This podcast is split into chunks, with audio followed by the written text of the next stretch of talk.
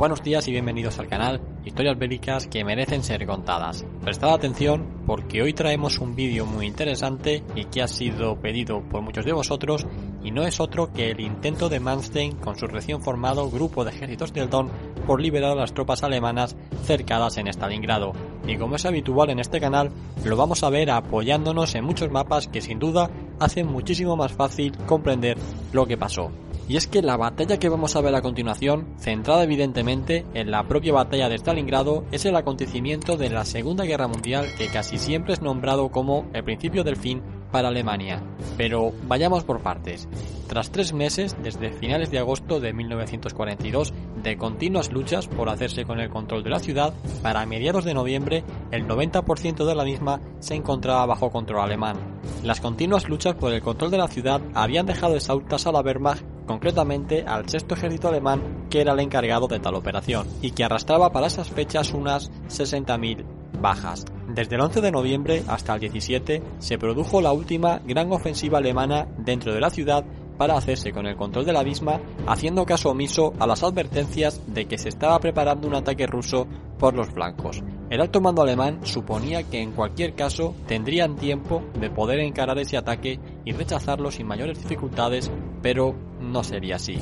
El 19 de noviembre, a primera hora de la mañana, los rusos lanzaron sus dos pinzas barriendo por completo los flancos alemanes y dejando al sexto ejército alemán completamente rodeado en la ciudad sin que tuvieran capacidad para reaccionar, debido a que ese cerco se completó en tan solo cuatro días. Las tropas rumanas que se encontraban en dichos flancos lograron contener brevemente las primeras oleadas de infantería, pero fueron arrasados por los carros de combate rusos hacia el mediodía.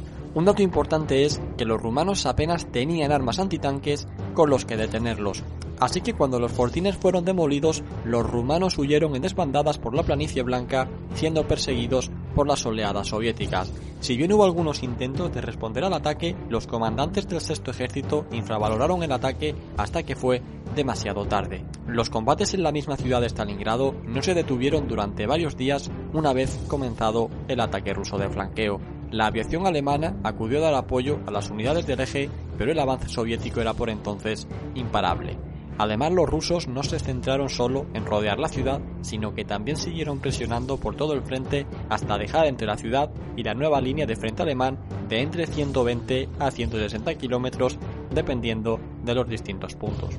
Por si fuera poco, mientras esto ocurría en Stalingrado, en otros lugares del frente central y norte, los soviéticos lanzaron ofensivas similares como lo fue la lanzada en los entornos de Leningrado, que ya vimos aquí ampliamente en un vídeo, o la del sector central conocido como la batalla de Razev, en la que las tropas de Model pudieron rechazar a los soviéticos infligiéndoles gran cantidad de bajas.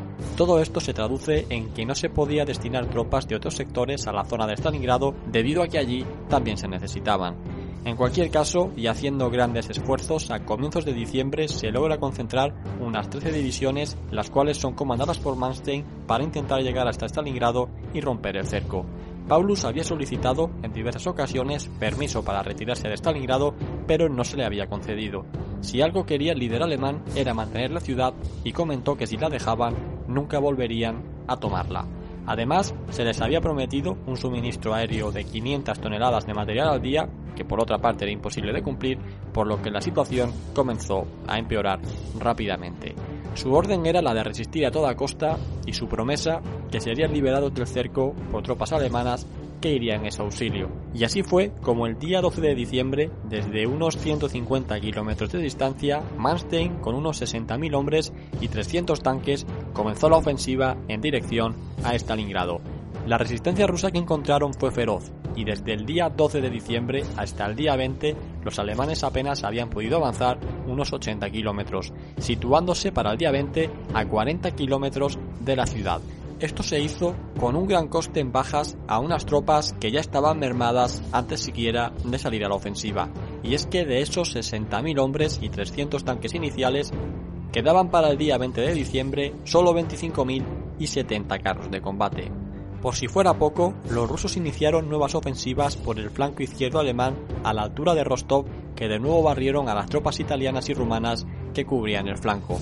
Tan dura fue la situación que el propio líder de Alemania tuvo que llamar a Mussolini en persona para pedirle que le dijera a sus tropas que detuvieran su retirada y que resistieran.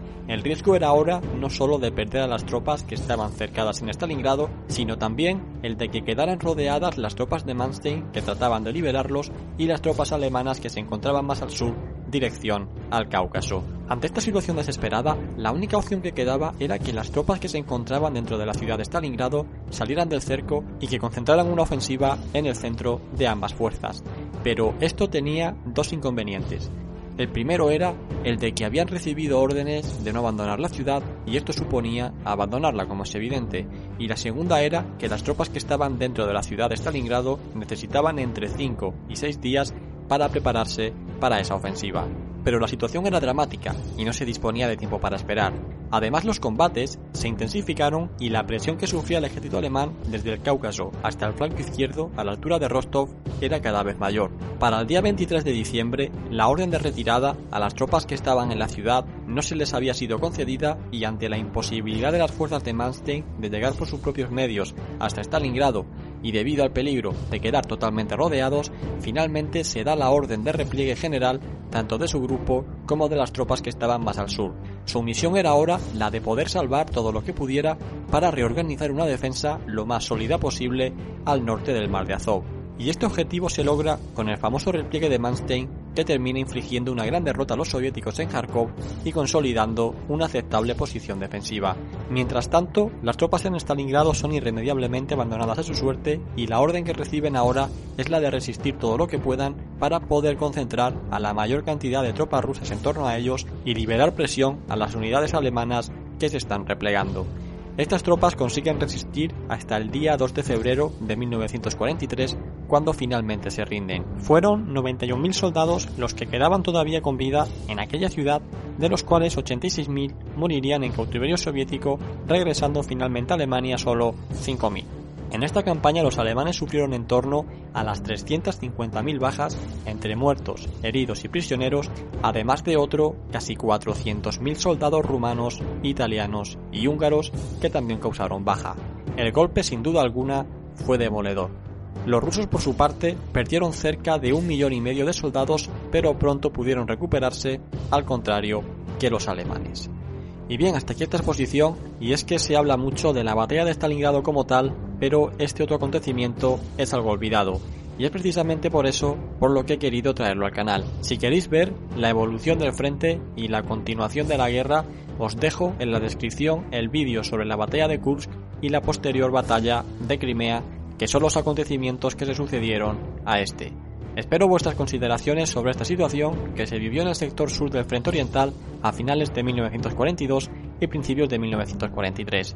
¿Qué pensáis que hubiera sido mejor? Invitaros por último a que os unáis a nuestras redes sociales, que os dejo también más abajo, ya que os suscribáis al canal si no lo habéis hecho ya. Un saludo amigos, nos vemos en el próximo programa. Hasta pronto.